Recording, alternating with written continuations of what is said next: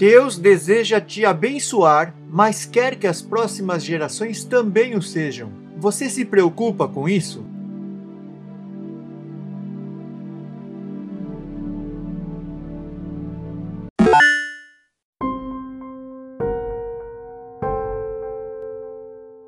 As bênçãos do Senhor, continuidade parte final número 3. O salmista diz em Salmos 103, 2 a 6 o seguinte texto: Bendiga ao Senhor a minha alma, não esqueça de nenhuma de suas bênçãos. É Ele que perdoa todos os seus pecados e cura todas as suas doenças, que resgata a sua vida da sepultura e o coroa de bondade e compaixão, que enche de bens a sua existência de modo que a sua juventude se renova como a águia. O Senhor faz justiça e defende a causa dos oprimidos. Mas quais benefícios Deus está falando aqui: perdão, cura, longevidade, usufruir da bondade, da compaixão e ter bens. Tudo isso é importante, mas é mais importante o que deixamos para trás, a continuidade para a próxima geração. Segundo a Reis 20, 12 diz o rei se tornou orgulhoso e mostrou ostensivamente tudo o que possuía. Isaías questiona o rei e diz: Um dia tudo que se encontra em seu palácio,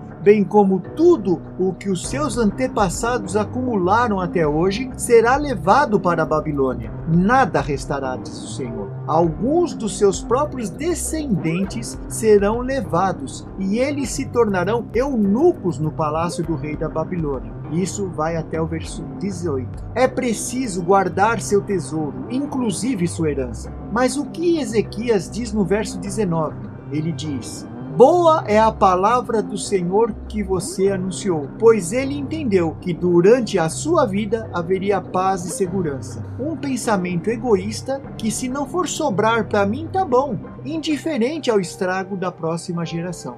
Muitos não estão cuidando de sua casa. Mesmo pessoas usadas por Deus hoje dificilmente pensam na continuidade. Contudo, medite em Gênesis 18, 18 e 19, que diz: Abraão será o pai de uma nação grande e poderosa e por meio dele todas as nações da terra serão abençoadas. Pois eu o escolhi para que ordene a seus filhos e aos seus descendentes que se conservem no caminho do Senhor, fazendo o que é justo e direito, para que o Senhor faça vir a Abraão o que lhe havia prometido. Deus fez uma promessa, mas era condicional. Para se cumprir, era preciso focar nas próximas gerações. É como uma corrida de bastão, é preciso passar o bastão. Eu decido terminar bem, e isso representa fazer as coisas para Deus, mas junto com a minha família. Não adianta eu ir se a minha família, os meus descendentes naturais ou espirituais, se perderem pelo caminho. Não julgo ninguém, mas se você vê uma deficiência nisso, veja mais uma oportunidade de acertar seu caminho. Ninguém nasce sabendo, não geramos os filhos para o inferno. Peça sabedoria e ajuda ao Pai. Ele vai te ajudar a resgatar tudo isso e pôr em bom caminho.